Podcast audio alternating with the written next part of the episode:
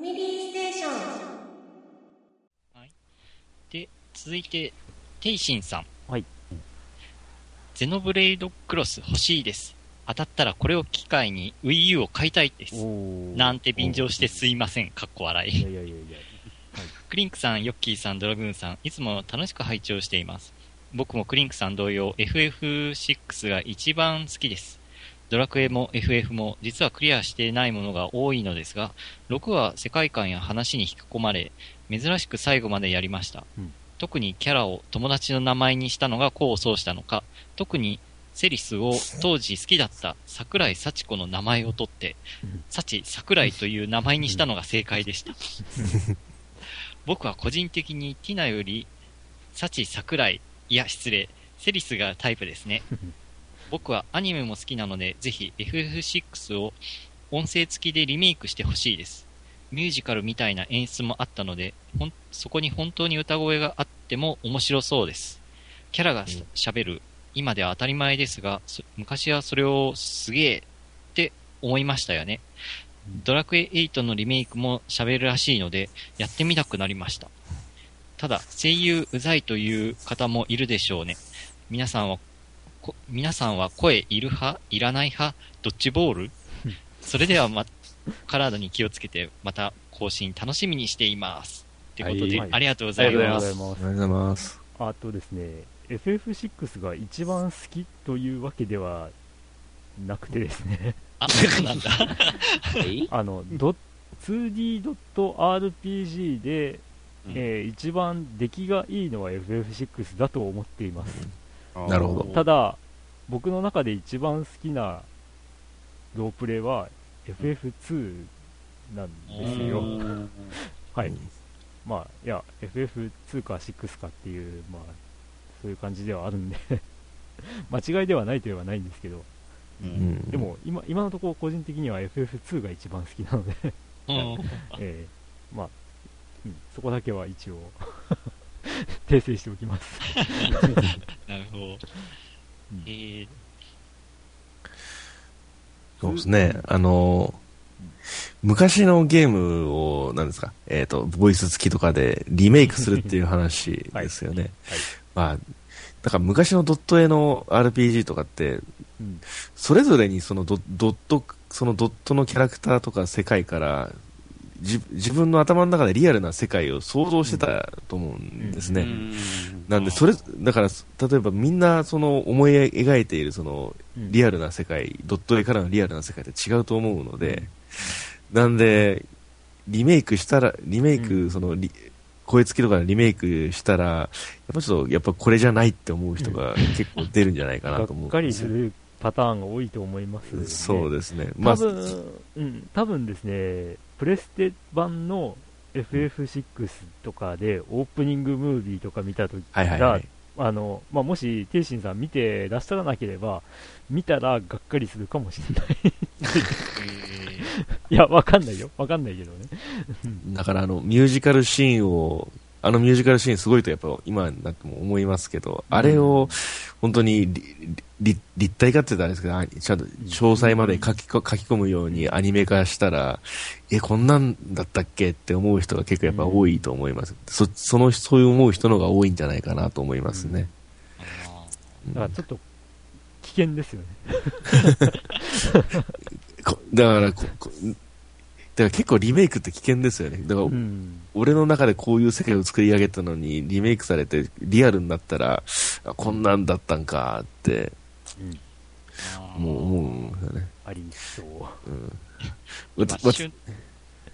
私、最近そ、最近じゃないですけど、一番その、リメイクじゃないですけど、進化して、えちょっと、ちょっとがっかりしてるゲームがあって、はい。はい。あ、それ R タイプなんですね。ああ、はい。R タイプって、まあ、R タイプ2とか3とか、あとレオとか、その辺までは全然良くて、個人的にはまあ結構、私の中では硬派な、それでデザインとかもすごい決まってるシューティングゲームうん。だと思ってたんですけど、うん PS になってデルタが出たんですね。はい。はい。あで、デルタは、デルタ自体は結構よくできてたんですけど、ええなんかもう、曲とか、その、鉄器、まあ、キャラのデザインとかが今一つやっぱり垢抜けなくなってるような、個人的には気がして、昔の R タイプのデザインってすごいソリッドで、シンプルで、それでいてなんか怖さがあって、うん。ですけど、でいわゆるまあ、私が、まあ、散々話題に出したような SF ホラー的な世界観がやっぱあったんですね。えそれこそエイリアンみたいなキャラも。あれもなんか自分の中では超リアルな怖いモンスターみたいな感じで想像するじゃないですか。えままあ、ハードの性能が進化して、まあ、R タイプデルタって出てきたんですけど、なんかやっぱり、ちょっとアニメ、よ、悪い意味でアニメっぽくなってるんですよね、日本の。えうん。でそこ、それで曲とかも、まあ悪い、ちょっと言い方悪いですけど、悪い意味でうん、深夜アニメっぽくなってるっていうか、はあはあはあちょそういうノリがやっぱりちょっとつ辛いなって思って。え R えタイプデルタ僕やってクリアしましたね。あ、うん。あれ R タイプデルタだったかファイナルだったかな？どっちだったかな？まあ、ファイナルに至っては主題歌が、まあ、ちょっと某有名声優さんとか、なんか、主、主題歌とかちょっともう、主題歌ってありましたっけ？確かあったんですよね。あれ持ってるけど覚えてないな。R タイプファイナルは、ちょっと R9、その機体が何、何、何種類から、もうすごい種類から、えから選べたりとか、うんまあ、その辺もちょっと違くねとかちょっと思ったり。まあ、む古参のまあ、あの、まあ、おっさんゲーマーのぼやきっちゃぼやきなんでしょうね。ああ、デルタはしてないな、そういえば。あ、僕やったのデルタですね。うん R タイプは PC エンジン版でやって、あとアーケードで R タイプ2ですかね。うんをやったって感じですね。ス3も激ムズだったんですけど、なんかその、その映画、想像できる世界観みたいなところはすごいいい感じだったんですよね。で、デル、デルタに来て、やっぱちょっとやっぱ違和感が出てきたっていうか、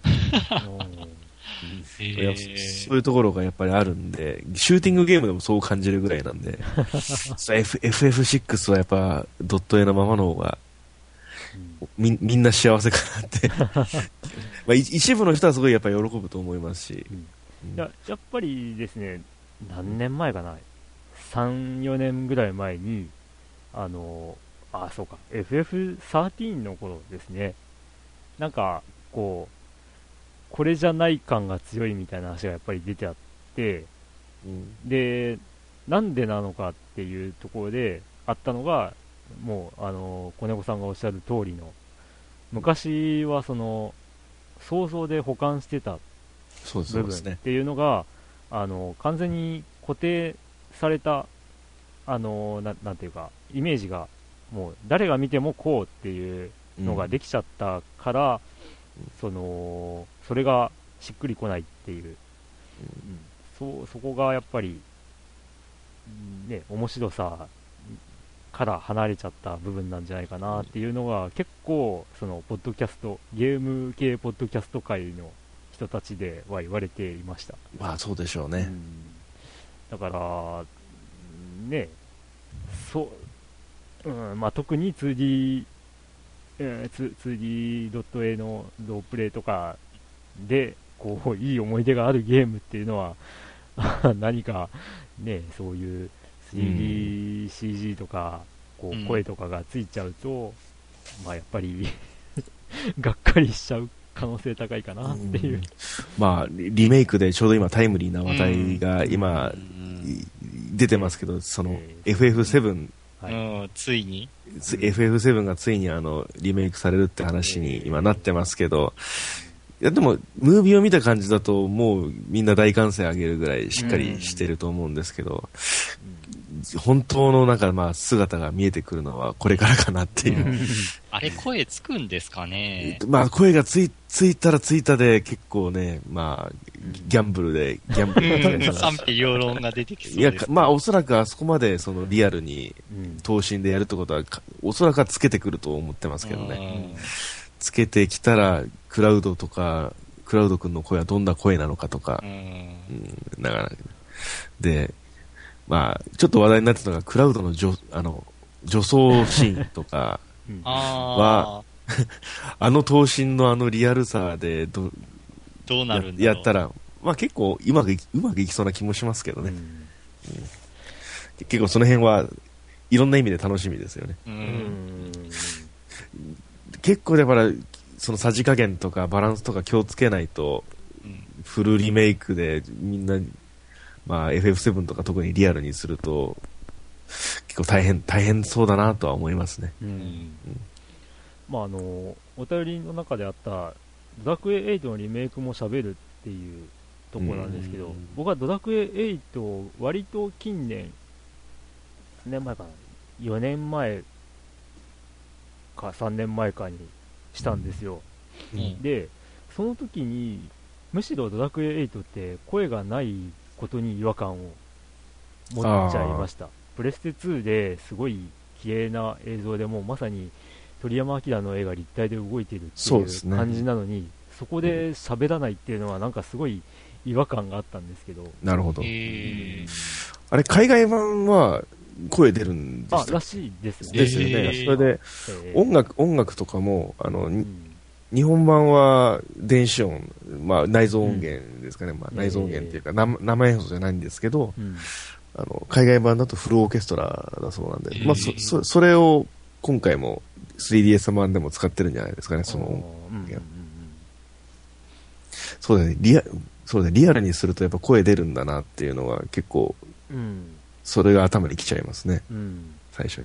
なんか、セブン、あ、ファイナルファンタジーセブンはどう、本当にどうするのか。だから、そうですね。どあの、なんか、プレステ版の時って、ムービーシーンも、まあ、喋ってないはずなんですよね。そうですね。喋ってないですよね。うん、なないですね。うん。だから、同じようにするとなれば喋らないっていう可能性もあるかなっていう。いや、でもそういう、うん。が絵だけ綺麗にしたリメイクではないはずと思いますよね、あそこまで作ると。結構、ストーリー的に、ストーリーも、ちょっと変えるところは変えて、うんもう、まあ遊ぶ、別物とまでは言わないですけど、結構もう、リブリブート的な作品になるんじゃないですかね。うん。うん。うん。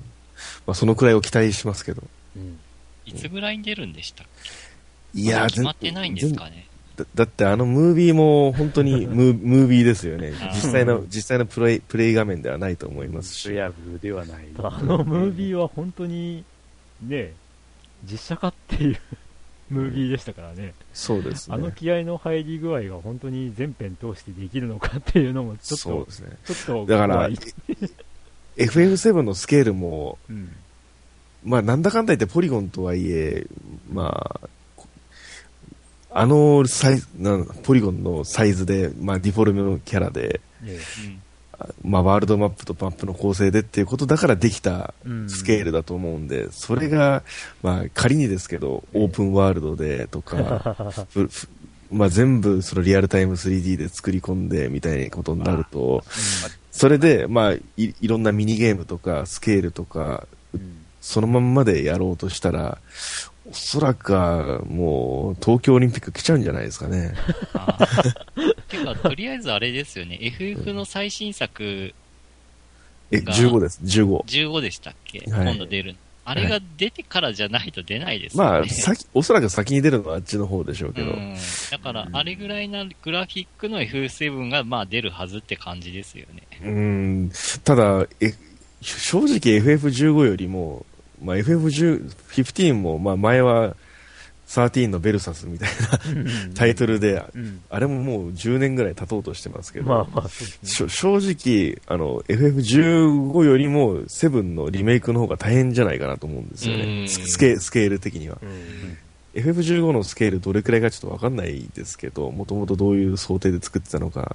まあ、もともとあの、グラフィックの綺麗さとか、そのキャラの、あの、密度とかを踏まえた上での世界の作り方してたはずなんで、あそれ考えると、セブンのもともと持ってたスケールをそのままあの HD 化とかもうあんな、あのくらいのクオリティの、うーん、デザインでやりきれるかっていうと、ちょ、ちょっと個人的には不安になりますけどね。ー確かにオリンピック近くになりそうですよね。そうですね。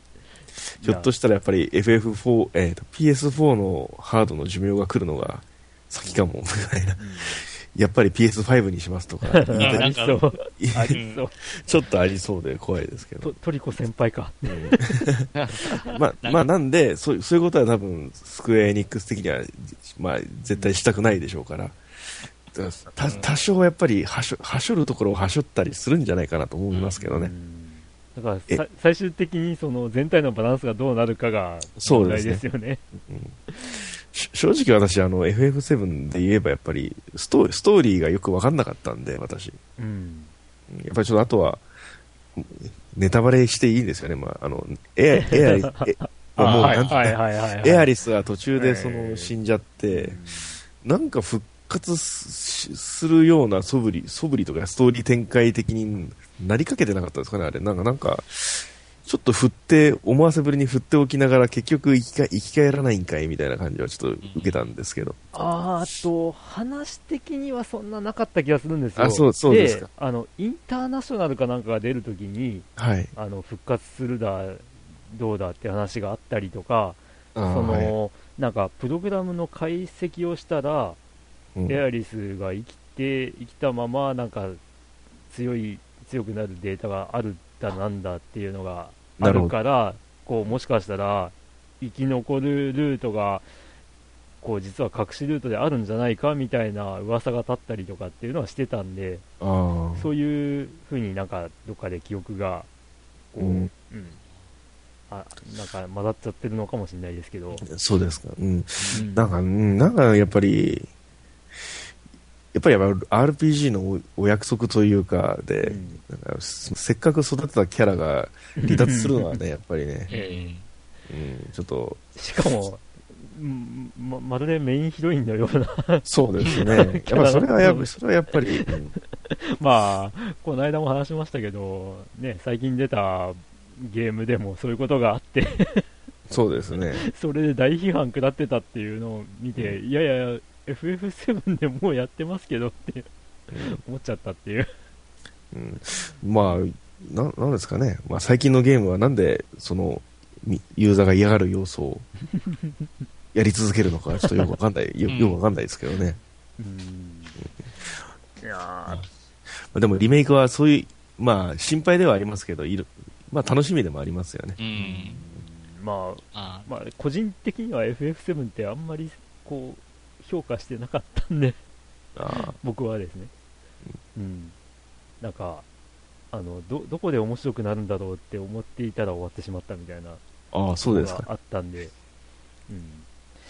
まあ、その、小猫さんがおっしゃってた通り、ストーリーがよくわかんないっていうまんま、その、どこかでその、なんか、こう、伏線回収っていうわけじゃないですけど、うん。どこかでこう、綺麗なまとめ方があるんだろう、あるんだろうって思っていたら、そのまうまんラスボスが終わって、こう、ムービーが始まっあ。て、どうなるって思ったらいきなり数百年後かなんかになって、そうですね。で、さらっと終わってしまって、えーっていう、そういう感じだったんで、僕の中ではあんまりいい印象になってないってうんいう。うんうんまあ、その辺、若干作り込まれ、作り直されて出てくるうんん、ですかね。ちょっと、ちょっとわかりやすくなってほしいかなとは思いますね。うんあと、確かゼノ、ゼノギアスと。世界がリンクしててどうとかっていうところがあって、なんかゼノギアスをやってたらわかるネタみたいなのが、ちょっとあったはずなんですよ。そうですか。うん。で、やってないからわかんないっていう っていうところもあって、うんうん、なんかそういうやり方すんだって思って、ちょっと僕の中では FF7 は印象良くないっていう。うん、まあ、どうなるいや、でもあれ、でもそう、別れたのって、まあそこそこ、それなりに理由があるらしくて、まあその、なんですかね、ゼノギアスの監督だった高橋さんって人が、まあ、ええ。ちょっとすみません、うろ覚えなんですけど、あの、FF7 にもまあ関わってて、こういうネタをやりたいんだけどって、そはの、はははまあその時の総監督、FF7 のまあええ。リーダーの坂口、坂口さんに持ちかけたら、いやちょっとそれはちょっとやっぱ FF7 には向かないから、うんちょっとやっぱ自分で一本作ってみたらみたいな話から派生したんじゃないですかね。うんうん。うんいや、なんかあの、確か、あれなんですよ、クラウドが何かこうん。う、意識がモードとしてなんかつぶやくみたいなありますね。展開があって、そのはいつぶやいてる内容がゼノああ、はいはいはい。えーゼゼノギアススとか。のに関連してるみたいな、うん。そういうネタがあるらしいんですけど、で、それが一体、あの、まあ、あの、ゼノギアスを知らない人にとってはポカーンなうん。話だったりでっていう、うん。なんかそういうことしちゃうのかっていうのが、なんか、ちょっと、ちょっと嫌だったっていう。いやでもそこまでのつながりなかったんじゃないですかね、うん。うん。まあ、そういう言葉のネタみたいなところはあったんですけど、うん。いやいや、まあ、まあ、ちょっとせ FF7 があんま覚えてないんで何とも言えないですけどまあそれこそ今回のリメイクで確かもう一回確かめたいなっていう思いはありますね、まあ、問題はいつ出るかってことですけどうね、ん。いやそれと僕が心配になったのは、FF7 のインターナショナルの PS4 移植ってどうなったんだろうって思って、えそんなんあるんですか？もう出たんだっけって思って調べたら、あの、はい。まだ出てなくて、2015年春発売って書いてて、これ売れるのかってまあ、もう春思春っちゃったって。春終わりますけどね、春終わりそうな上に、こう、リメイクが発表されちゃった後だったら、どうなんだろう、みんな買うのかっていう。でもとりあえず買うって感じじゃないですか、そういうのは、コレクターズアイテムというか、んん支援とかやって買うんですかね。ああ、そうですね、どうなんだろう。はい、まあ、そんなという、ことで。そうですね、はい。リメイクはそういう話ですね。うんまあ、あの、出てみなきゃわかんないってことうんですね。あーテイシーさん、ありがとうございます。はいありがとうございありがとうございます。ました。はい。じゃあ、えっ、と、はい次のお便り行きましょうか。はい。えっ、と、次はですね、山内、えーアットマーク、ホタルちゃん派さんからのお便りです。うんはい。はい。えっ、と、皆様はじめまして、いつも楽しく聞かせていただいてます。ツイッターでは相互フォローもしていただいたりしていたのですが、ヘタレな勝負のため、なかなかお便りを出すという行為に踏み出せず、長らくサイレントリスナーを決め込んでいたのですが、子猫さんスポンサードのゼノクロに目がくらみ、我ながらこそくと思いつつ初めてお便りさせていただきます。はい。自分は北海道在住40歳を超えた今でも三度の飯よりゲームが好きなおっさんです。昔から食費や交際費を削ってでもハードやソフトを買っていたのですが、Wii U だけは欲しい欲しいと思いつつも、まだ買う時ではない。このソフトのために本体は買えない。と自分をごまかしてきました。しかし、この度あるソフトの発売により、いよいよ本体を購入することに踏み切りました。それは任天堂金星新規新規 IP のスプラトゥーンです。なるほど。えー細かい内容については割愛いたしますが、とにかく楽しい、爽快。もちろん戦略も重要ですが、とにかく塗って塗って塗りまくるという単純なルールに自分だけではなく3歳になる子供も普段あまりゲームのしない妻までもがテレビ画面に釘付けです。番組内でもおっしゃってたように、すぐに飽きそうと、クリンクさんの金銭にはフックしなかったみたいですが、確かに飽きは早そうですが、新規コンテンツとして、ここまで爆発力、瞬発力も高いソフトはなかなかなく、祭りに参加するといった意味でもおすすめです。うんうんただここで問題が、本来買う予定のなかったゲームハードを突発的に購入したがゆえ、今までは修行僧のように無の境地で Wii U のラインナップを遠い目で見ていましたが、本体を手に入れることにより、高の外れたヘブン状態になった自分は、今まで我慢してきた Wii U のソフト群をどうしても入手したい。棚に並べてうっとりしたいと、積みゲーに溢れてるゲーム用の棚に目をつぶり、すべてを忘却の寛大に忘れることとし、完全に物欲の権化となり果ててしまいました。とりあえずは子供用、接待用に、マリカ、3D ワールド、ファミコンリミックスを買ったのですが、まだまだベオ2やスマブラ、ゼノクロなど欲しいものはつきません。お金と遊ぶ時間が欲しいです。どこかの企業様が某ドラゴンボールよろしく、精神と時の部屋作ってくれないもんですかね。長々と自分語りをしてしまいましたが、これを機にこれからもお手やりさせていただきます。えーヨッキー先生向けのパチスロネタ、ドラグンさん向けの4サバで PSO2 始めましたネタ、また、クリンクさん向け、北海道でのサターンソフトについての調査もしてありますので、次回はそのあたりのネタをお便りしたいと思います。またの配信を楽しみにしておりますので、これからもおっさんゲーマーの星として頑張ってください。長文乱文失礼いたしました。うんはい、あありがとうございます。おっさんゲーマーの星ってうちら星 北海道の情報を知りたいですね。ねあまあ、ツイッターの総合フォローの方で意外と北海道の方多いんですけどね、あ、うん本当。なんでかよくわかんないです。うんまあ、ツイッターをされてる方が多いのかな。なるほどうん、まあ、そうですね、意外とその Wii U、このソフトやりたいけど、今か、まあ、これのために買うかなって言ってる人多いんですけど、意外と、まあ、ツイッターでも言われてたんですけど、あの、なんかそういうソフトがもう4本ぐらいないだったら買っちゃいなよっていうような 感じにもなってる状態だったり、ね。まあ、スプラトゥーンがとどめになってよかったですね。まあそうですね。うんうんいや、そこでね、スプラトゥーンが心を動かさせたっていうのはすごいなって思いますけど。案外その家族向けにうん。うん。おすすめなのが、あの、ゲームワリオっていうね、あゲームがあるんですけど、その中の、そのみんなで遊ぶゲームの中にスケッチっていうゲームがあるんですけど、はい。これはものすごい面白いですよ。まあ、あの、うんまあ、あんまり話が長くなるとあれなんですけど、5人で遊ぶんですけど、えーまあ、1人、一人が、はい。そのか各方でゲームパッドを、まあ、みんなにみんなに見えないようにゲーム、はいはい。はい位置でゲームパッドを持ってそれをお題お題が出てくるんですけどそれを書いて、残りの4人が当てるっていう、うん。まあよくあるテレビのバラエティ番組風なやつなんですけどまあそのその書く人の中にそのその5人の中に画伯がいると いわいわゆる画伯。が。まあ、大変カオスになってうん。面白いっていう。これ結構その、みんなで集まるゲーム大会とかでうん。そのゲームワリを持っていくとものすごい盛り上がるんで、まあ、とと友達家族がいるとかで、で、Wii U を活躍させるとしたら、下手すりゃまあスプラトゥーンとかマリオカートよりも盛り上がるので、うん。多分ゲームワリオってもうあんまり人気出なく、あんまり売れなかったんで、ひょっとしたらまあワゴンとか安く売ってるうん可能性があるので、そちらも、そちらもあの購入候補に入れてみてはいかがでしょうかというところですね。まあ、あの、ボードゲーム、その非電源系のゲームでやっぱりあるんですよ、そういうのが。あの、あーはいはい白白板みたいなのがついてて、で、まあ、ルールはもうまさに、今、説明があった通りですね。そうですね。お題があって、書いて、当てるとか、うんうんそういう感じで。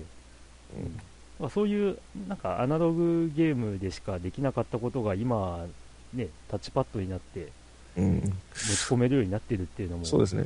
まあいいことかな。Wii U は特別、特にまあそういうのを、うんそういうゲームが多多い気がしますね、他よりも。そうですね。パーティーゲームが多い。そそうですうんね。うんまあ本当に家族向けかもしれないです。うん。だから、あの、山内さんも買ってみて、ね、家族がこう巻き込んで遊べるゲームは、うんうんまあスプラトゥーンだけではなく、いろいろあると思うんで、ぜひそうですね。探してみてください。いやまあ、ゲームワリオ、特にいいですよ。あ おすすめということではい。はいはい。では、ありがとうございます。ありがとうございす。ます。はい。続いて、翔さん。はい。えー、ゼノブレードクロスください。ゼノブレードは気づい気づいたらプレイ時間表示がカンストしてました。うんゼノブレードクロスが当たるということなので、まあ当たるかどうかは わかんないですけど、えーと、今回を機に初めてメールさせていただきます。えー大分県日田市在住、過去男の、えー、翔と申します。大体仕事中に聞いてます。リスナー歴は3年くらいになると思います。えーまだ Wii U は買ってません。私のゲーム事情は最近までファークライ4過去 PS3 をやっていたのですが回収アイテムなんかを集めて回っていたらちょっと疲れてきたのでクリアしないまま積んでしまい今はダークソウル2過去 PS3 をプレイ中です、武器は前作前々作では使わなかったクラブ系をメインに攻略してます。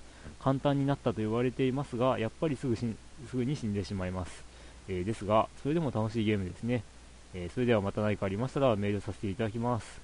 PS 先月カルチャーアーツに行ったら店内に1人先客がいたんですが同じファミステリスナーでした。え宣ー、伝効果で出てますね。ということで ありがとうございます。ありがとうございます。あえそうです。かあのーねえっ、と収録始める前にこれを読んだ時にもしかして僕だったりしてとか言ってたんですけど、ええ先月だったらちょっと違うな。っていうー、え、じゃあ、ん？ファミステリスナー別の人がそこにいたってことですね。かそこでそういった話があったってことですね。すごい。うん。しかも翔さん、お同じ大分県人？ええ。ですな。ですな。うん。はいはいはいはい。ありがとうございます。3年間のはい。サイサイレントを打ち破り。ゼノクレゼゼノブレードクロスが、まあ、当たればいいなっていう。いいですすね。ごい、うん。プレゼント効果や。うん。なるほど。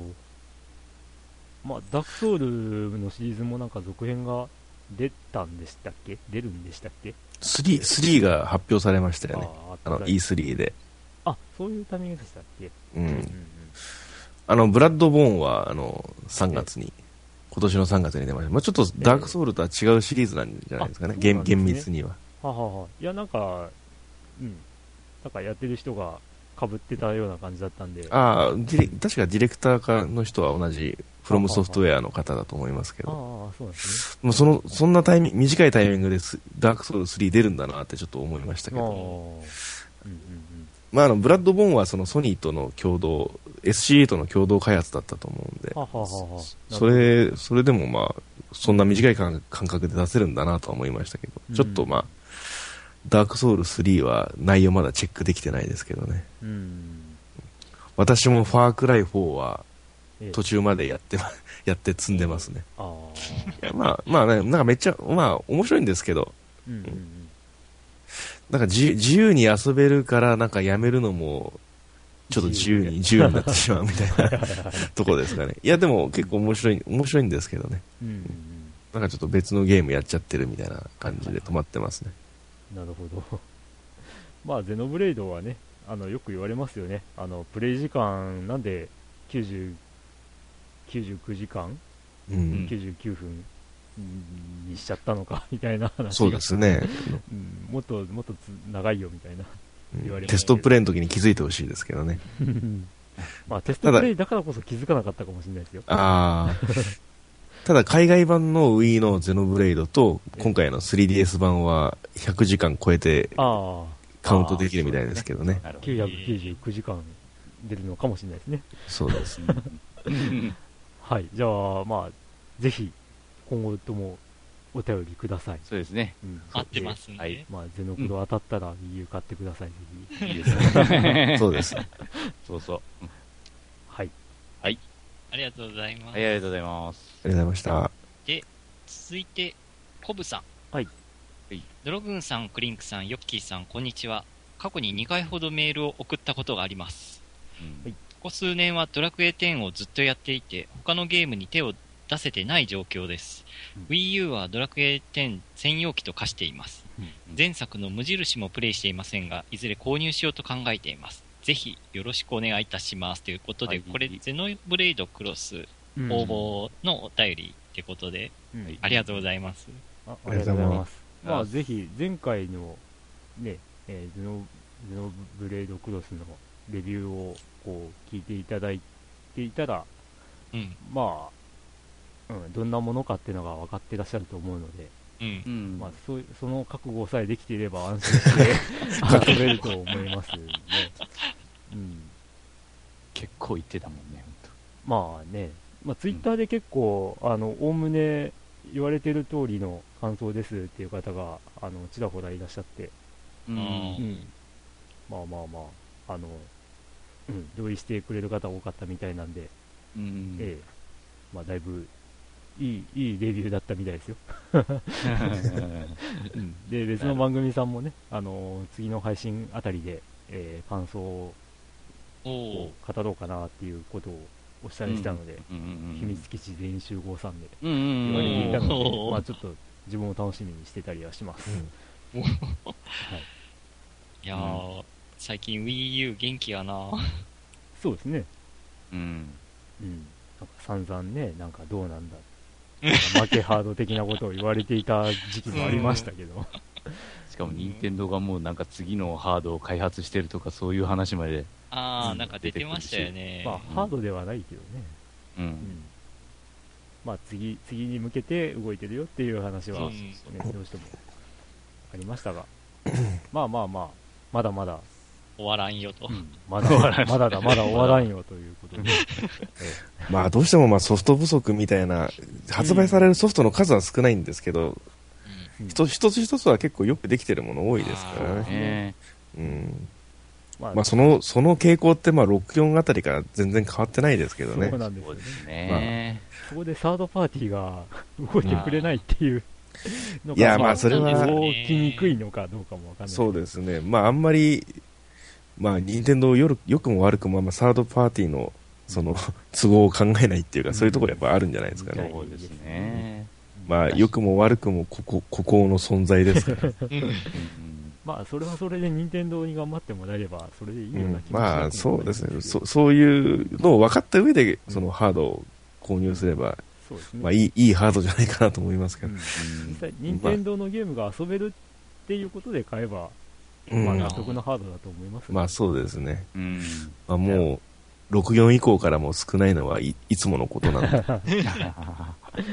はい。はい。うんあ、あれ、えーっと、コブさんありがとうございました。ありがとうございまます。ありがとうございますはいえーはい、お次はですね、フラペチーノさんという方から、はい。えーこの方もゼノブレイドをクロスくださいと書いてありますが、はいえー初めてのお便りです。いつも楽しく聞かせていただいております。フラペチーノと申します。この度、子猫さんからゼノブレイドクロスのプレゼントがあると聞き、Wii U 本体の購入にあと一歩踏み込めていない自分にす。とって、これはいい機会だと思いご応募させていただきました。前作はクリア済みで非常に楽しませてもらったので、今作もぜひプレイしてみたいです。当たりますように。と書いてあります。ありがとうござはいいます。ありがとうございますプレゼント効果。Wii U や今回のプレゼントをきっかけに Wii U 本体が売れるかもしれない。ないという。まあなんかちょっと、ねなんか、任天堂さんからも何か、京京都、京都に招待してほしいですね。ブブ漬け食べましょうか。ブブ漬け食べたいです。歓迎されてないじゃないですか、それじゃ。帰れブブ漬けじゃ送っていただきましょうか。まあそんな、すいません。はい、そういうのだけじゃないです。いやいやいや。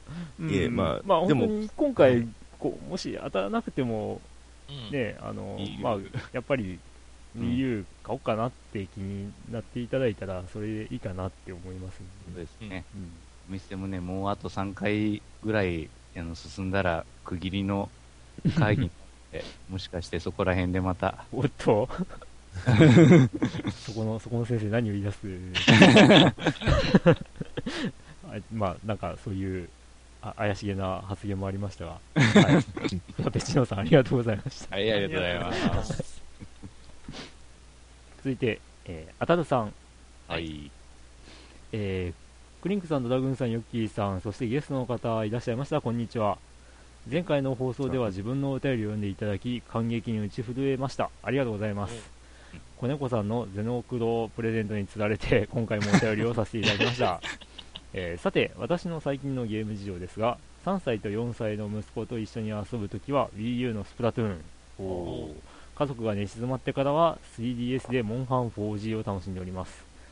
その夜間のモンハンタイムに事件は起きました。ジョッキグラスにたっぷり入ったコーラを倒してしまい、3DS にぶっかけてしまったのです。丈夫でおなじみの任天堂ハードですから、えー吹けば大丈夫と高をくくる私。十分に吹き終わって狩りに戻ると3分後画面が消えました。それ以降何をしてもうんともすんとも言わなくなってしまいました。面倒なので買い替えを考えましたが、ダウンロード版のソフトがいくつか入っているため、仕方なく修理の手続きを取ることに。保証期間中でも水値による保証は優勝となるので、基盤交換で最低でも8000円は確保しました。さてはて、いくらになることやら、えー結果からお知らせしますと、無償で修理していただきました。やったーえー、これで、これで無事ハンター生活に戻ることができます。任天堂さん、ありがとうといったお話でした。では、さようなら。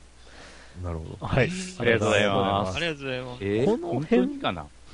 でも、この辺本当に任天堂ってね、神対応とよく言われるんですけど、うんこの、無償で修理するのと優勝で修修理する違いって何なんですかね基準は何なんでしょうね。うんわかんないですね。でも、なんか、なんだかんだ言って、無料で毎回してるっていう印象がなぜかあるんですけど、うん。本当かなまあ、保証期間内はまあ最低限として、ただその、本当にこれ水濡れって言ったのかなっていう。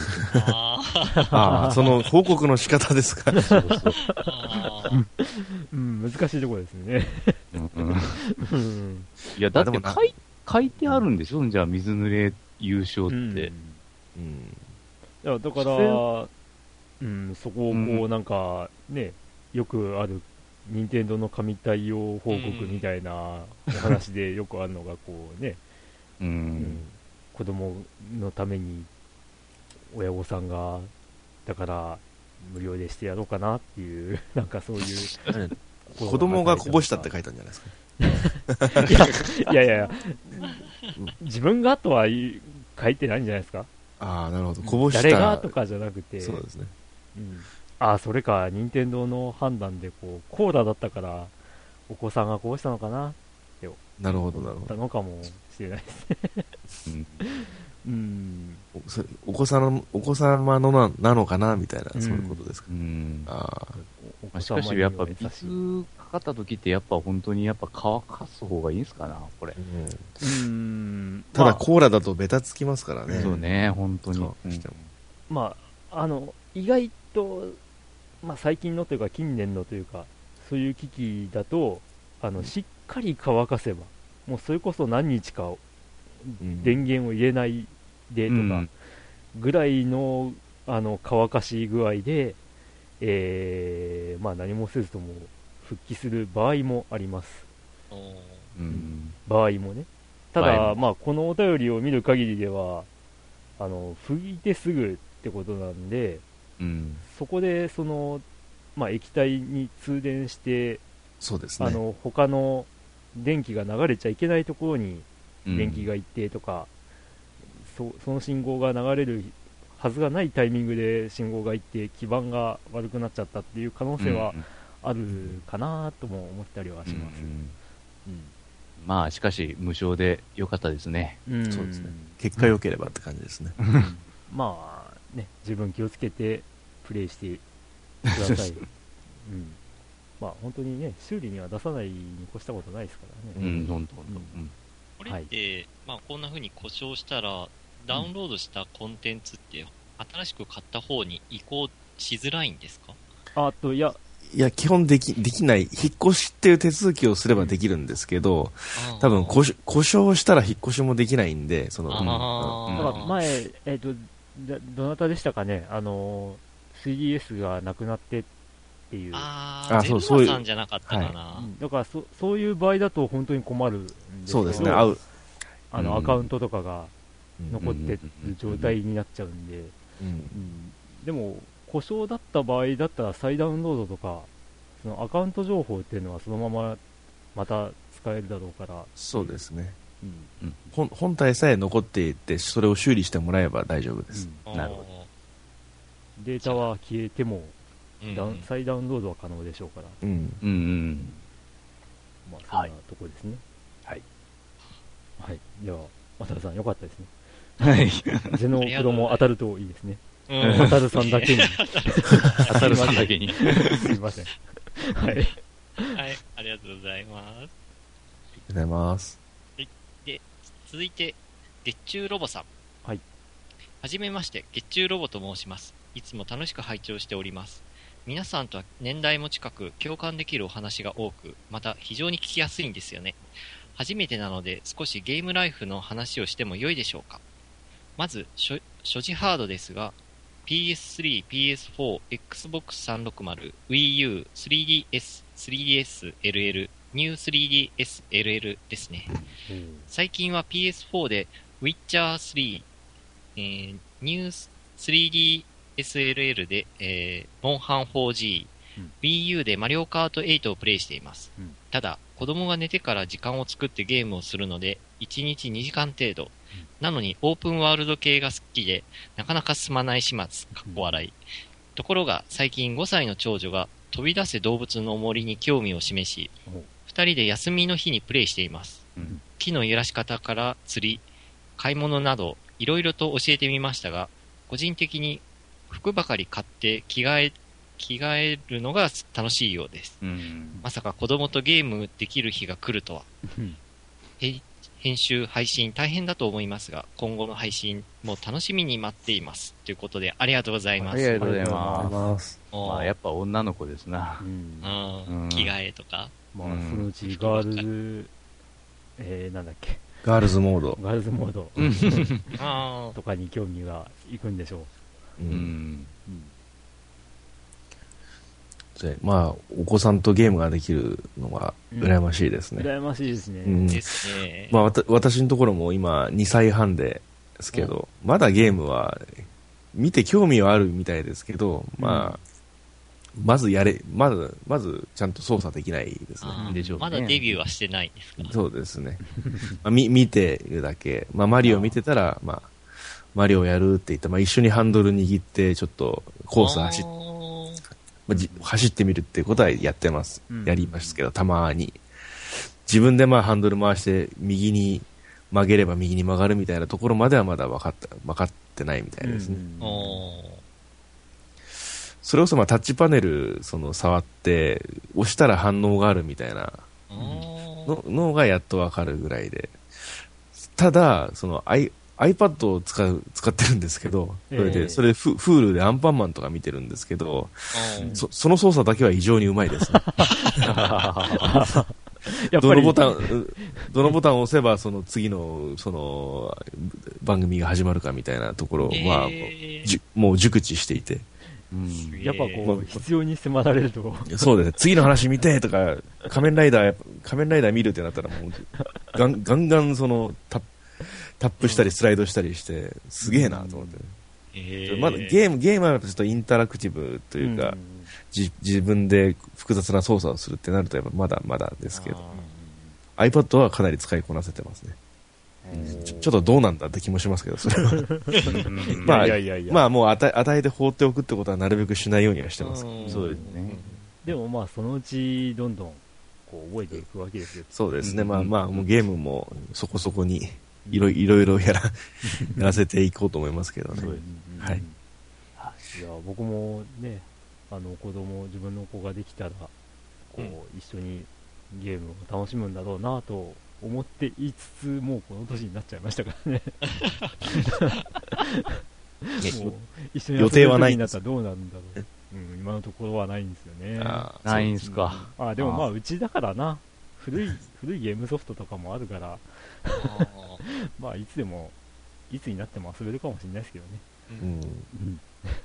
まあ、はい羨ましいということで。ですね。動物の森なんて最高ですよね。あー教材としては。ああ、でも、姉夫婦の家はやっぱり、動物の森とか、うん、かなり、ね、あの、人気高いですね。うその、ん。うん、小さい、ちっちゃい子が2人いるんですけど、うんまあ、ごごっこ遊びですもんね。うんまあ、うん基本的には。うんまあまあまあ、はい。ゲッチュドボさん、ありがとうございます。はい、ありがとうございま。した。はい、お次はですね、あ、おなじみの、えっ、と、中ちゃんマンさんえ、手紙です。えっ、と、そうですね、あの、珍しく、締め切り内に届いたお便りの中では、唯一と言ってもいいんですか、あの、ゼノブロイドクルースくれっていうものがないんですね。まあいいでしょう。はい。えー、ファミステとの皆々、あファミステの皆々様、いつも楽しく聞かせていただいております、中ちゃんマンです。さて、ファミステを起源として全国にパンデミック状態のセガサターンソフト失踪事件です。期限期限じゃない期。限期限何か手がかりはないかと思い、セガに伝突してみましたい。やいやいやいやいやいやいやいやいやセガセガに？お門違いとは分かっていたのですが、うんセガサターンソフトが中古市場から忽然と消えている状況について、何か分かっている原因などはないか思い切って問い合わせてみました。いや、いや、中古市場は把握しないでしょ、普 通すげえ。担当部署に確認いたしますので、しばらくお待ちくださいませ。と言って、堀尾に、セーガーというおなじみのあれを聞かされながら、かっこ嘘です。嘘か しばらくすると回答をいただきました。はい。結果的に、大変申し訳ありませんが、生産を終了した製品についての情報を新たに取得しておりません。うんとのことでした。まあ、当たり前ですよね。ですよね。そして、鍵恥の書きついでに、もう一つ聞いてみました。はいセガハードを望む声も多いと思うのですが、新型の据え置きゲームハードが開発される予定はありませんか？と優しい声のセガのお姉さんがしばらくお待ちくださいませと言い、セガーというおなじみの過去省略。つまり嘘ってことですね。で、回答なのですが、今のところ、新型ハードの開発予定はないとのことです。とのことでした。うんしかし、セガのお姉さんは、今回の声はお客様の声として担当部署にお伝えいたします。と言ってくれましたので、私の熱い声とともに、いずれ開発が始まると思います。おいやいや。新型セガハードが開発スタートになった暁には、中ちゃんマングッジョブと褒めたたえてください。うん最後に、セガが55周年を迎えましたね。ブリンクさんのサカツク実況やドラグーンさんの PSO2 トークが花開く、ファミステメンバーにとっても感慨深いものがあったのではないでしょうか。うんかつて任天堂に踏みつけられ、スーファミをやっつけたと思ったら、後ろからソニーに刺され、うんそれでも最後の一平まで戦い続けたセガ。厳しいこの業界で55周年は本当に偉業だと思います。僕の好きだった日本物産から、えー F1 サーカスの続編が発売されることはもうないですから、うんまたメールさせていただきます。ということですね。あはい、ありがとうございありがとうごます。ざいます。赤ちゃんマンさん、すすげえ。セガに伝突ってあと、う んそこでセガかよみたいな。うん、まあいいですけど。まあまあまあ、あなんセガも一応あの、テレビゲームだけの会社ではないので、ないからね、う。うんサービスゲームズからか。社名がね。まあねうーん、任天堂に踏みつけられっていうのもどうなのかなって思うけど、うん。スーファミと同時期なのは多分、メガドライブなん。だけどなっていう、ですね。多分これ、セガサターンでっていう感じなん。だろうなと思うん。ですけど、後ろからソニーに刺されていうのは、これも若干違うかなっていう、違うね。後ろから刺されたのは任天堂なん。じゃないかなって。あのあソニー。実はプレイステーションってあのスーパーファミコンの次の機種として考えられてたっていう話ですかね、ありますよね。ええ。あの任天堂とソニーの共同開発っていうことになってたらしいです、最初は、うん、それがねあの分かれて今のような状態になったっていう話なんで、うん。うん。そういうあの流れを考えるとあのどちらかというと背中から刺されたのは 任天堂なんじゃないかな任天堂はその頃、あの、64とか、そこからゲームキューブっていう流れになったのか。うんそうですね。あーでも、プレステとわたもとを分かれなければ、意外と早めにディスクのそうね。方に行ってたのかもしれないですね。うんあのってことは、もしかするとですよ、ソニーと別れたことで、意固地になってカートリッジにこだわったのかもしれないですね。あうん、まあ、そういう側面がひょっとしたらあるかもしれないですけど。ありそうーまあ、あの、ねうん当時の社長がやっぱりディスク嫌いだったみたいですからね、うんその CD のものとか。うん、労働時間とか、今後どうなんだろうみたいな。うんそうそうそうそう。当時の社長って山、山内さん。山内さんか。はい。いや、まあ伝説の人ですよね、もう。う。うんん。いや、でも、いろいろと言われてますけど、あれですよね。まあ人を見る目はすごいあったんじゃないですかね。うん。そうですよね、当時の、ね、ソフト開発まあ。のメンツとかは、伝説に残る人ばっかりなんで、ばっかりね。そうですよね。ままあ、岩田岩田社長をその指名したっていうのも後継者にすすごい話みたいですしね。うん。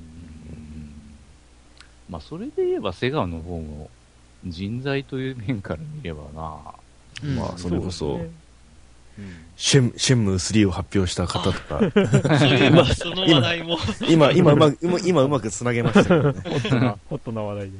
うんとりあえず資金が集まったから開発がスタートっていうことでしたっけ？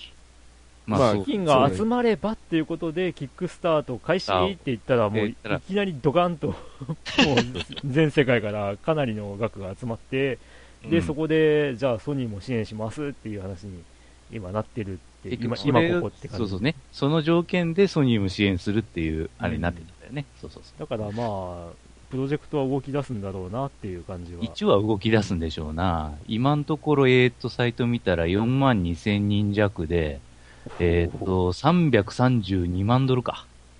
ほうということは、えっ、と、3億円まあ、強3、4億円、ねそうですね。うんですね。まあ、はい。まだまだな気がしますけど、まだまだでしょうね。えっと、何でしたっけ？シェンムー1の時50億でしたっけ？なな70じゃない？70億。70億でしたっけ？70億。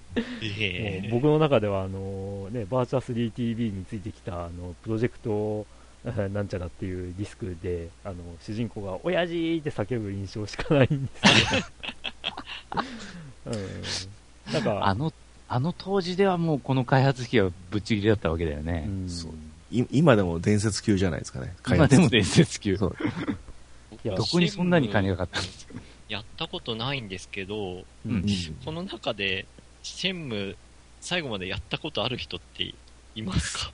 私、ワンだけ、ワンだけはやりました。一章だけやりました。はい。おお、二人いた。えっと、僕は2が手に入るんなら1もや、ワンっていうか第一章もやろうかなって思っていて、ぜで、2ぜひは、が全然売ってなくて、あ多分ネットで買わなきゃいけないんですけど、ネットで何千円とかかかっちゃう。うん。でも、あの、2の方が面白いみたいですよね。らしいですよね。そうですよね。だから、で、しかも、それがなんか、すごい、いい引きで終わっちゃうらしくて、うん。で、続きはまだかって言って出なかったって。なるほど。あうんだってあの、シェンムって、な全部で何章あるんでしたっけね？じゅ10 16とか、まあ、そうですね。それで、ある、ある日、私、その、シェンムとか発売待ってた、その頃、うん。ゲームショーに行ったんですね。まだ、まあまあ、まだってか、今も幕張でやってますけど。うんまあ、その時は、その、シェンムが出展されるよって言って、あのーそれを見に行こうと思ってた、実際その、幕張駅で降りたら、えー先に来た人が、そのバッグを持ってて、そこに第一章横須賀って書いてあるんですよ。それでちょっと、あ、完結しないんだって、その時悟りましたよね。その頃は、まあ、ただのシェンムって書いてあって。はいはいはいはい、ああ、そうかそうか、そう。ですね。第一章なんだ。ゲーム、ゲームショーの、その、最初に、前に来てたその客、うん。お客さんの持ってたそのバッグで、ああ、分割なんだって思いました。で、もう一章だけでもあのボリュームで、そうそう。あれで終わる、まあ終わらないんだって思ったら、相当気の長い話だなって思う 思って、まさかね、まあ、2015年でも完結してないで、また復 復活してこういう話になるっていうことを考えると、あの、もう、感慨深い。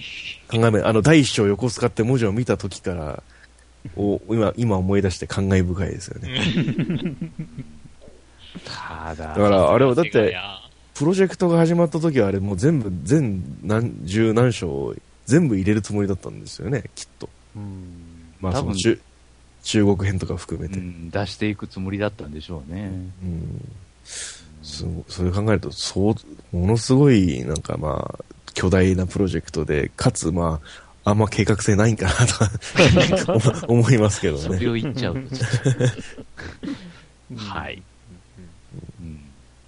まあ、セガについての。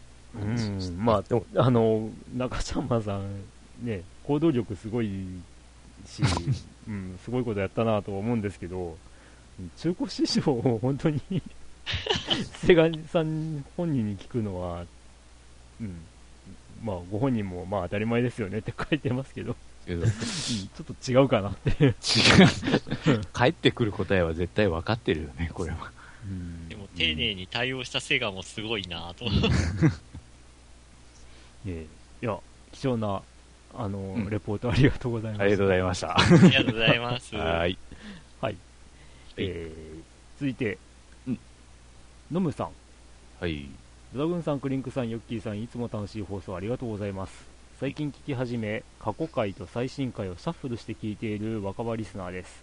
うんえー私は子猫さんがご出演された過去回を聞き、ゼノブレイドを Wii 本体と同時購入しました。おー。クリアまで90時間以上ということで少し尻込みしていましたが初めて見ると個性的なキャラクターとぐいぐい引き込まれるストーリーまた広大なマップを探索する楽しさに忘れかけていたゲーム熱が蘇り夢中で画面にかじりついてプレイ中です。そんな折今度は最新回で再び子猫さんのお話から続編であるゼノブレードクロスが発売されていることを知りました。こんな面白いゲームの続編ならば絶対にやりたいと思いえー妻に Wii U の購入、えー Wii U の購入を交渉したところ、ゼノブレイドをクリアしたら買ってもいいとのお許しが出ました。おー クリアまでの道のりはまだまだ先のようですが、ご褒美をモチベーションにしてたの、えー楽しみたいと思います。レトロゲームから最新のゲームまで幅広く話されるファミリーステーションはアラフォーの自分にとっては数少ない、えーゲーム友達のような存在です。これからも無理のない更新で長く放送してくださることを楽しみにしております。ということで、ありがとうございます。ありがとうございます。非常にね、感激するいい話ですね。いや、いい話だ。誰にとって？で、ノムさんのこの文面から察するに、割と最近ゼノブレイドの回を、聞いたみたい。結構前のゼノブレイド回を聞いて、ん Wii とゼノブレイドを買ってらっしゃるようで、うん。で、最新回を聞いたら、今度は続編だ。ゼノブレードクロス EU かーっていう話ですよね。うん。あ、でもすごいですね。お許しが出た。嬉しい。クリアしたら。うん。さあ、クリアしたら買ってもよいって。今、今どの辺なんでしょうね。でもなんか、なんかあれですよね。あの、昔、昔小さい頃に、こう、僕たちが、こう、お母さんからに言われたような セリフですよね。これができたらいいわよ、みたいな。あれの続編が出るんだよ。あなたは前のクリアしたの？まだ、クリアしたらうん買っていいかなみたいな。いや、でも、理解のある、あの、うん奥様で、えいいですね。うんそして、Wii 本体と Wii U 本体にも貢献するかもしれない子猫さんですよ。いや、なんかもう、あれですね。ぶまあ、京都に呼んでいただいて、まあ、ブブ漬けをいただきたいや。やブブ漬けはこん歓迎されてませんって。あれは何の、な、な、どういう文化なんでしょうね、あれね。え、まあ、ちょっと、どこまでが本当かちょっとわかんないですけどね。うんまあ、結まあもうかうんお引き取り願おうみたいな合図なんですか？わかりませんけど。あれ芸芸者さんとかの、あれでとかでも多分、うん。そういうとこからじゃないんかな。なんだろう、案に、こう、引き取り願いたいっていう。まあ、そういう、そういう意味合い味合いみたいですけどね。でも本当に今でもそんなことしてるのかは知らない。うん。まあ、あの、正直に話すと僕ってその文化を知ったのは、あの、漫画で僕の地球を守ってっていう。漫画で、京都の、あの、キャラクターがいて、で、あの、この話ができたんですね。ブーズゲイカワですってあありゃって言って。で、あの、こ駒貝に、あの、京都の人にこう言われたら、あの、帰ってくれの意味ですみたいな。ああらって。自分はなんだ、あ、そっか。自分はね、あの、んえファミコンで確かに出てたんだけど、あの、山村美沙のさ、サスペンスのシリーズで、今日の、京都竜の寺殺人事件っていうのが。あって、それで結局その、芸者の、あの、なんちゅうかな、あの、舞妓さんの、うん。あれを結構よう知ったんだよね、そのゲームから。うーんん。舞妓さんがおるところは、その、置屋とかね、そういう、あの、文化っていうか、うんそういうのを結構、それでから、あの、調べてから、知ってから、うんでから、まあ、要、そういう風なとこに行ってから、なんか、あの、ぶぶつけ進められたとか、なんかそういう、舞妓さんに会うためになんか、行ってから、降り寄ったら、そういう風なことをされた、みたいな。そういう風な話をなんか、聞いたですね。ほうほうほうほうほう。うんうーん。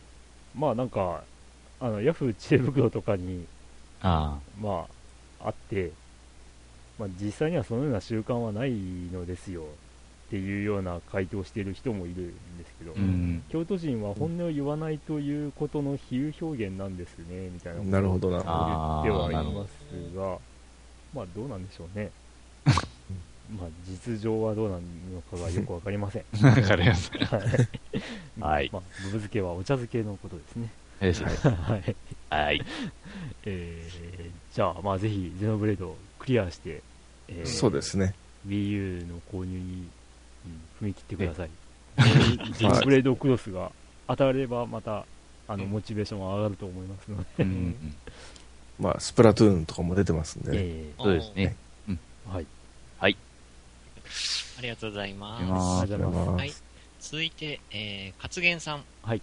えー、ブリンクさん、ドラグーンさん、ヨッキー先生、いつも楽しい放送ありがとうございます。早速ですが、私の最近のゲーム事情ですが、楽しみにしていたブレイリブレイブリーセカンドをゆっくりやりながら、ゲームボーイの聖剣伝説や DDR コントローラーが2つ揃ったので、ダブルプレイをしたりしています。おブレイブリーセカンドですが、ストーリーは完全に前作の続きで、キャラクターやマップも受け継がれていて、とても楽しいのですが、前作をやっていないと入りづらい部分も多いかなと思います。かっこそのための前作、そのための前作の無料でたっぷり体験版配信なのでしょう。う。うんん。戦闘は前作同様、ターン制バトルに独自の要素、過去、ブレイブデフォルトを加えて、加え加えた戦闘で、新しいジョブも追加され、さらに奥深くなっており面白いです。音楽も良いですね。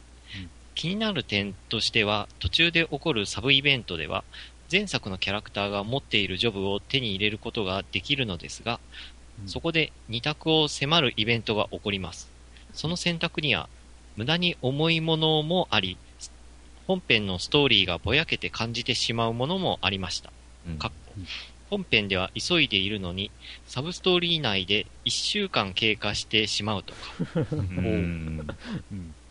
とはいえ、まだ途中ですが、今のところは自分のゲーム大賞ノミネートには入っております。しかし、前作の件もあるので油断はできませんが、点々点。前作は後半が、点々点。ところで話は変わりますが、クリンクさんがカルチャーアーツさんに来られたことをツイッターで知り、はいダイレクトマーケティングの会があったなぁと嬉しく思いました。あかっこ、できればご挨拶したかった。うんもしよろしければ、お店の感想や買い物内容などをお話しいただけると嬉しいです。自分は前回、ワンダースワンのソフトを探しにお店に行ったのですが、目的のソフトがなかったので帰宅しようとしたのですが、なぜか手元には黒 Wii を持っておりうん、今はマリオギャラクシーを楽しくプレイしています。ここで CM。カルチャーアーツでは Wii の供給高が起こっています。私が購入したのは完品で2000円でした。他にも、あた、当たりや、うん、あたりや、ネオジオポケットなどの大人気クエスチョン？ハードも充実。ぜひお近くに来た際はお便り、お立ち寄りください。ってことで、うんありがとうございます。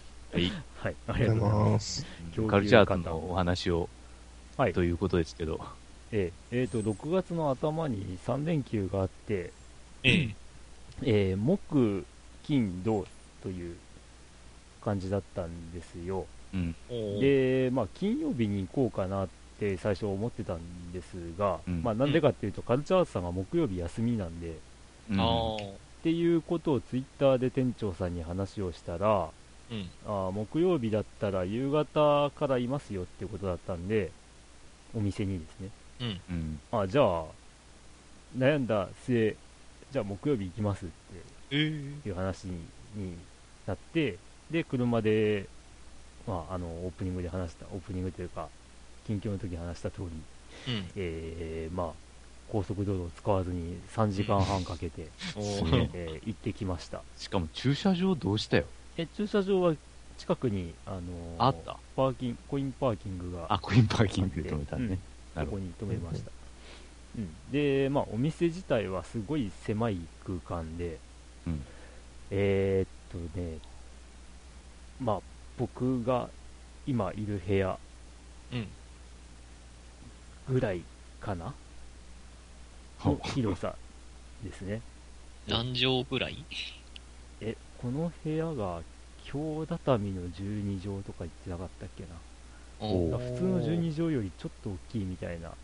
話だったとそれぐらいのスペースだね。ううんん。で、まあ、所狭しと、こう、ゲームソフトとかハードが入った棚が並んでいるんですけど、うん。うん。まあ、そうですね。うーんと、うん。まあ、そうだな。ソフトの管理って大変そうだなとは思いましたね。あれを見ると。うんうん、なかなか、ね、あの大量にこうし市場とかでこう、うん。あのごそっと買ってくるらしいんで、まあ、それをこう棚に並べるのも大変だろうなとは。商品管理は大変だね、そういうの思うね。んで、うん。ただあの、ね、なかなかあのお値段が構分かりにくいといえば分かりにくいんですけど、うん。うん。まあ、割と自家的な感じがなるほど、なあってるほど。、うんうん。で、これいくらですかって言って、あ、それだったらいくらですね、みたいな感うじで、ーん。っていうような、ねうん値札が貼ってないって貼こと？ってないです。うん。まあ、そんなもんじゃない。感じで、えで、まあ、お休みなのに、こう、開けてくれた店長さんは、非常に、あの優しい方だなと思いました。すごいな、でまあなんか。一番の目的だったのは、メガ CD2 を買いに行ったことだったんですけど、うん。あの、じゃあ、いよいよ買って帰りますねって言って、まあ、結構話し込んだんですけど、うん。えーっと、まあ、とりあえずお渡しする前に動作確認をってことで、動作確認をしてもらったんですけど、うん。その時に残念ながらディスコ読み込まないことが分かって、えー。うん。あれ、昨日までちゃんと動いてたんですけどねってことで、で、まあ、残念ながらその時には手に入らず、あらう、ん。残念。うん、ただ、あのーまあ、ほ他にソフトとかが、まあ、あの興味のあるソフトがいろいろあったので、うんうん。それを買うっていうのと、あと、まあ、えっ、と、ゲームのサントラを買い取ってくれるっていうことだったんで、ええー結構いろいろ持っていきました。えうんーファイナルファンタジーの、えっ、と、えー6、8、10、12の、えーサントラの初回限定版が多分店にあるんですけど、それはうちから持っていったものです。そこはゲームサントラも売ってるってこと？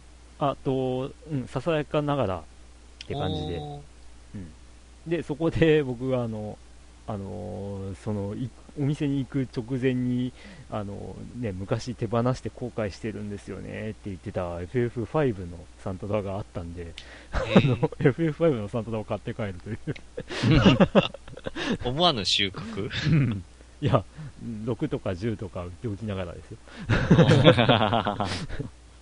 うん、で、えー、とあと他には、ね、あのこうゲームソフト、えー、とね、これを言うとこう、なんでそんなの買ったのって言われそうなんですけど、えーセガサターンのスーパーリアルマージャン P5、おー アイドルジャンシースーチーパイ2、うん。エッチいマージャンゲームですね。はい。それと、あと、プレステ2の、えー姿勢の声。えー、わかんないか。ゼロ、あゼロシリーズの第3弾、あ姿勢の声。これもですね、実は僕、プレイする前にお金に困って手放していたソフトなので、えーちょっと買い戻すという感じで買ったのと、あと、前回、ね、前回の収録の時にお話でちょっと上がった CD ロムロム版のロードストー戦記、これの1と2があったので、おえうということで、えーと買って帰りました。まだあの、うんプレイはしていません。ううんん説明書とか見る限り、なんか、1の説明書を見ると、すごい OVA の映像が多用されているので、結構再現オープニングムービーとか再現度高いかったりしますよそうですね。確かほうほうほうほう。なんかもう見る限り、かなりね、あの、本格的なロープレイしてるっぽい。うん、結構 CD ロムの作品、えーゲームにしたロードとかも速くて快適だった記憶がありますね、ほうほうほうほう。いや、これは、ぜひともやりたいなと。うん、うん。そんな感じです。うん。で、あ、そうか。その時にですね、あの、月姫のサントラとか持ってったんですけど、えーっと、まあ、店長さんがあんまり月姫とか詳しくなくて、う。うんん、これってどういうもんなんですっていう話をしていたら、あの、うん前、お休みの日にもかかわらず、お客さんがいらっしゃって、で、そのお客さんは月姫のこと知ってて、で、そこでひとしきりちょっと月姫のリメイクどうなんでしょうねみたいな話を して盛り上がった挙句その方が買って帰りました。えー、あ、なんかみ右から左流れてたって感じ。うん。で、ちょっとツイッターで月見のサントラ買ったよっていう人いるかなと思って調べたんですけど、残念ながらツイあッターされてないのか、あの、見つからなかったですけどうん、もしこの放送聞いてたら、あの時に話したのは僕です。すごいなんかか、遭遇確率低そうだけど。はい。まあ、そんな感じで、えー、また、多分、ね、あの、店長さんからご連絡とかあったら、うんう。ん。あの、CD の、あ、違う違う、メガ CD2 を買いに、またエッチなこっちゃ行こうと思ってるんで、おーう。ん。まあ、そんな感じでした。えー、はい気にはなってんですけど、なかなか福岡行く機会がないから、こう、うんそうですね。あ寄、れあとな、いなと。そうそう、勝元さんが DDR コントローラーが2つ揃ったので、とか書いてらっしゃるんですけど、うん。うちにですね、プレステ版とドリームキャスト版どっちも2つずつあるんですよ。え？で、別にこれって入手困難なものではないはずなんですけど、うーん、もしかしたらデラックス？プレステ用のデラックスを買ってたりするのかなとかちょっと思ったんですけど、なんで思ったかっていうと、カルチャーアーツさんにデラックスが置いてあったからです。で、これちょっと欲しいっていう話をしたんですけど、あの、お値段聞いて、あの、まあその時手持ちがなかったので、ちょっと諦めたんですけど、ゲーゲームを買うかそれを買うかっていうの結構悩んだんですけど、あうん。まあ、デラックス何が違うかって言ったら、ーうん。あの矢印キーのところにちゃんと踏み応えのあるパネルがついていて、あうん。ーあのちゃんと踏んでるよってのが分かるっていううん。普通のコントローラーだとどこ踏んでるか分かんないっていう、薄っぺらのペランペランだあもん。ーうんそういう違いか。えーまあなんか猛者はあれなんですけどねホームセンターとかであの薄いパネルとか買ってうん。貼り付けたりとかして再現したりするらしいんですけど、僕もちょっとそれ狙おうかな。ってな感じで、まあ、カルチャーズさん面白かったです。えで、ちなみにね、えっ、と、向こうに着いたのが6時半過ぎぐらい。ー、あ、夕方の。うん。で、えー3時間ほど話して、え？で、それから帰ったんで、うん。えっ、と、大分に帰り着いたのが11時半過ぎとか、でした。うん。まあ、3連休の初日に行ってよかった、行けてよかったって思いましたね。しかし、まあ、よう、車で行けたね。え？うん一人でと？ん？一人で行きましたよ。うんいや、寂しいから誰か一緒に行きませんかって、ツイートしたけど、誰からも反応がなくっていうか、ヨッキーから反応あったか。それは俺は平日だ。平日は仕事だって。うんうん。いや、平日が休みなら僕もいるんだ、みたいな話をしましたけど。はい。はい。まはいあ、。ぜひ。うんブレイブリーセカンドは、ね、ブレイブリーデフォルトをクリアしてから僕は考えようかな。はい。ということで、はい。今回のお便りは以上。はい、以上ですね。はい。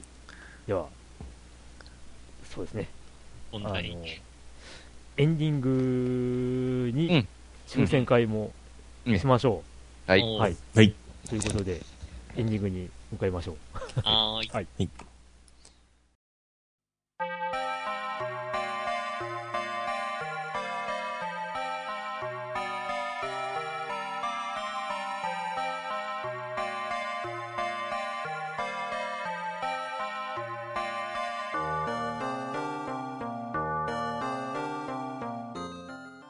はい、ということで、えっ、と、子猫さんプレゼンツ、ゼノブレードクロスの、えっ、と、抽選会。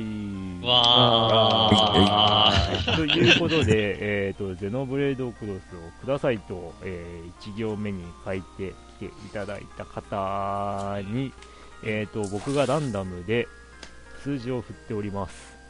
えっと、12人ですか12ね。人ですね。はい。で、えっ、と、まあ、今回の収録、えー当たり前のように子猫さんがいらっしゃるんですけども、えーと実はお呼びしました。で、えーゼンターとして。まあ、この抽選会の、えー肝心な、その、ね、抽選の1から12の番号を、えー何か一つおっしゃっていただくというはい。いうことをしようと思っておりますので、はい。さあ、では、もう、えーと、早速、まあ、あの、ナンバー私、その、なん、誰に何番が振られてるかっていうのは見えないのええ。でね。はい。はい。まあ不正はないということで。ええねはい。で私あの収録に参加させていただきながらあの考えたんですけれども。ええ。やっぱり私は FF は5派なんで。ほい。5, 5番で。5番、はい。さあ、ファイブ派なんですね。そうですねはいはいはいはい。シ6より5ということで はい。で、まあ、好きな数字も5なのでええはい5番ではい。よろしいんじゃないでしょうかはい。わかりました。はい。はい。では、当選者の発表です。わはい。金子さんの、えーと、某通販サイトの特典キーホルダー付きの、え ージェノブレードクロスそれはえー が、見事当たった方は、はい。月中ロボさんです。おおめでとうございますおめでとうございますお名前の通り月、月中、月月中は月お中月中。はい。ということで、えーお子さんが寝てから時間を作ってゲームをするという、はいうん、中で、えっ、と、ジノブレードクロスが寝れますか？何日後に終わるのか。そうだいや、1の日の2時間しかできないということで。乗ってくると2時間じゃ眠れないかもしれないですね。毎日ね。ということで、では、月中ロボさんに、えっ、と、まずはこちらから、えーメールでご連絡もいたしますので、はいはい。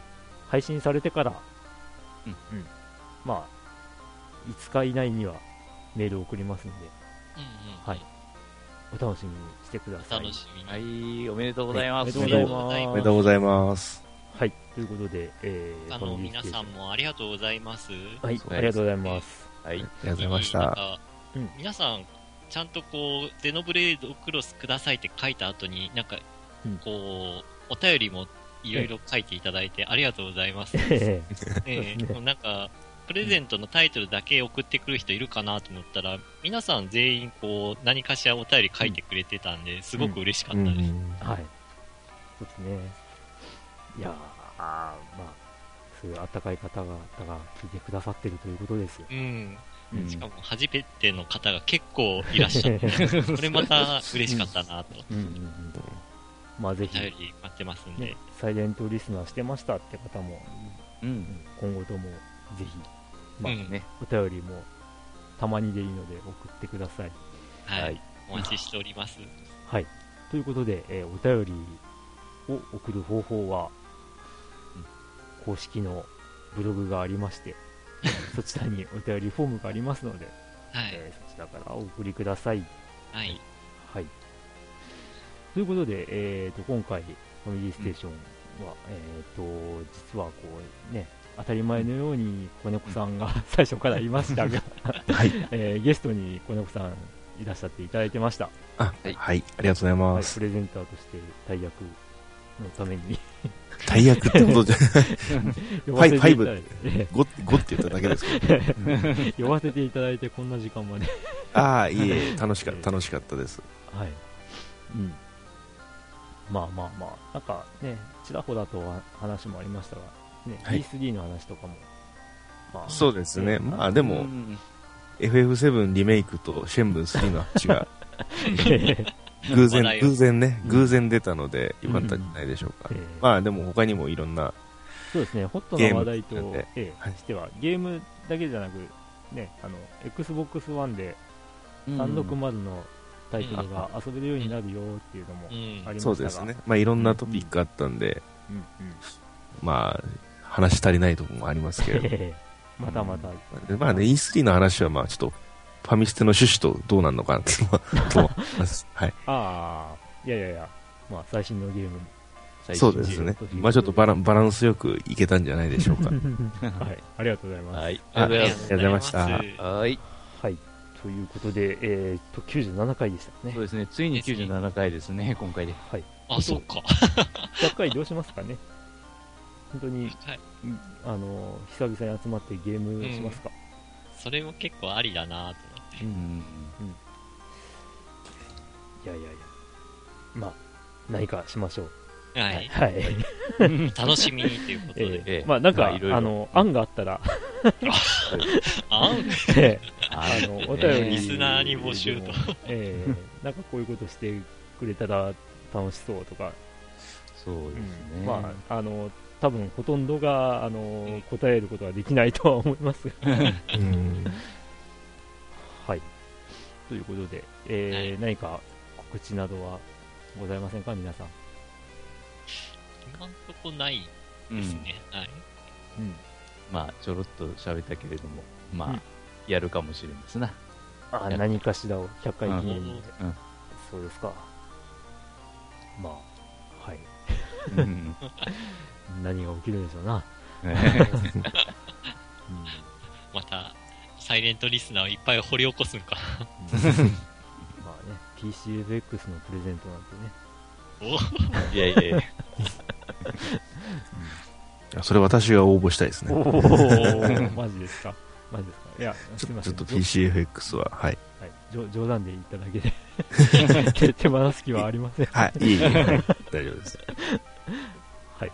ということで、はいまあ、あのーね、今後とも、また、うんあの、お便りいただけると、そうですね。えーまあ、採用していただきって、あの、書いていただいた方いらっしゃったんですが、あの、基本、いただいたお便り全部読みますんで、うんそうですね。あの、は全部読むう。ん、何か主張があったり、言いたいことがあったりしたら送っていただいたら、あの、よっぽど、ね、あの、政治とか宗教とかの話じゃなければ読みれますので、